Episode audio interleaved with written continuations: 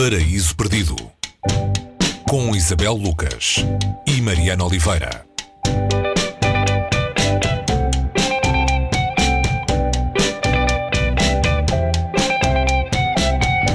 What is it, Major Lawrence, that attracts you personally to the desert?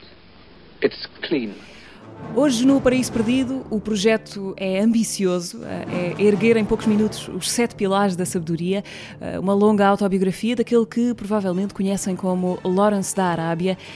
Ora, essa figura que inspirou o filme de David Lean foi Thomas Edward Lawrence, um arqueólogo e oficial do exército britânico, que durante a Primeira Guerra Mundial se torna numa espécie de mediador, incitando a revolta árabe contra o Império Otomano um homem no meio da história, eh, no meio do furacão da história.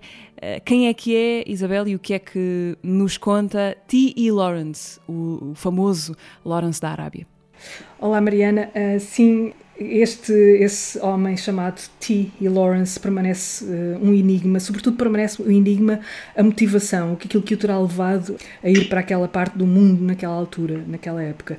E as motivações pessoais, essas motivações pessoais uh, continuam a ser uma das, uh, das ambiguidades que mantêm vivo, viva a curiosidade à volta deste, destes sete pilares da sabedoria, quase 100 anos depois dele ter aparecido, e quase 100 anos, e 100 anos depois da, do, do primeiro esboço ter surgido, uh, embora depois ele o tenha perdido e tudo tivesse recomeçado. A história do, da publicação do livro é uma história também eh, conturbada, mas ainda sobre a figura de T. Lawrence, portanto, ele passa algum tempo na Jordânia, onde de certa forma ajuda a organizar uh, revoltas contra os turcos, uh, numa espécie de negociação difícil em nome do, uh, do Reino Unido, que depois acaba por, eh, de certa forma, o trair também quando ele regressa ao seu país, porque não cumpre as promessas que ele próprio, uh, T. Lawrence, tinha negociado com, com os árabes.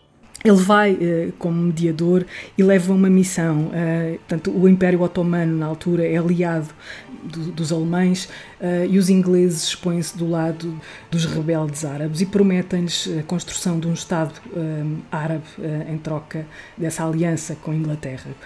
E o que acontece depois desses, desses dois anos ali não é bem isso, portanto, há outros interesses que se levantam, e é, o, o, que vemos é um, é um T. Lawrence que não só vê as suas motivações traídas, porque ele, ele também se sente traído no meio, no meio de tudo isso, ele, temos aqui perante um uma consciência traída. E este livro é o fluir dessa consciência. Não é só um livro de guerra, uh, é um livro onde se relata uma guerra, que é essa guerra uh, entre os, o Império Otomano e os seus aliados e, e depois os rebeldes e o, e o, Império Inglês e os aliados do Império Inglês. Portanto, esta negociação de que ele se sente de alguma maneira também vítima, ele foi sente-se de alguma maneira usado aqui.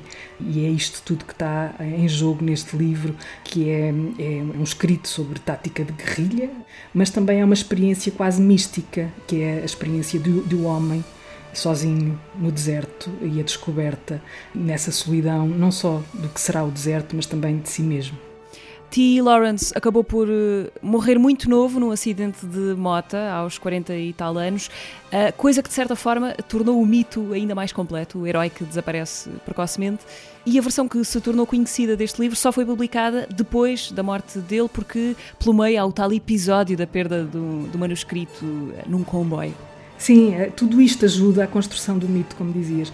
O livro sai pela primeira vez em 1926, mas é uma versão uh, quase uma versão da autor, uma versão que circula de uma maneira mais ou menos privada, mas, mas que existe e que depois, depois da morte dele é, é, recuperada e depois ainda há um filme, não é? E nós quando pensamos em T. Lawrence, pensamos em Peter O'Toole, o tal Lawrence da Arábia, uh, que nos aparece contado no, na versão do, do David Lean.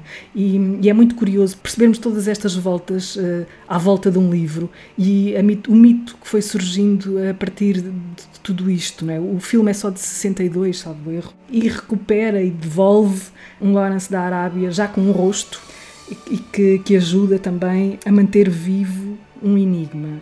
Ninguém chega completamente sem referências a este Lawrence da Arábia, mesmo que o leia pela primeira vez. Uma das razões por que falamos deste livro nesta altura é porque uh, aumentaram exponencialmente as possibilidades de darem de caras com ele numa livraria, uh, já que ele foi agora reeditado em duas novas edições em português.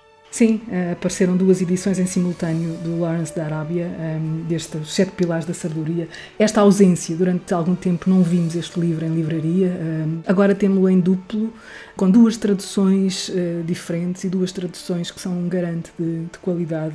Isto é um luxo e se calhar uh, num verão que continua a prolongar uma reclusão, dedicarmos a este calhamaço é uma boa maneira de, de, quebrar o tédio, se ele, se ele vier por aí.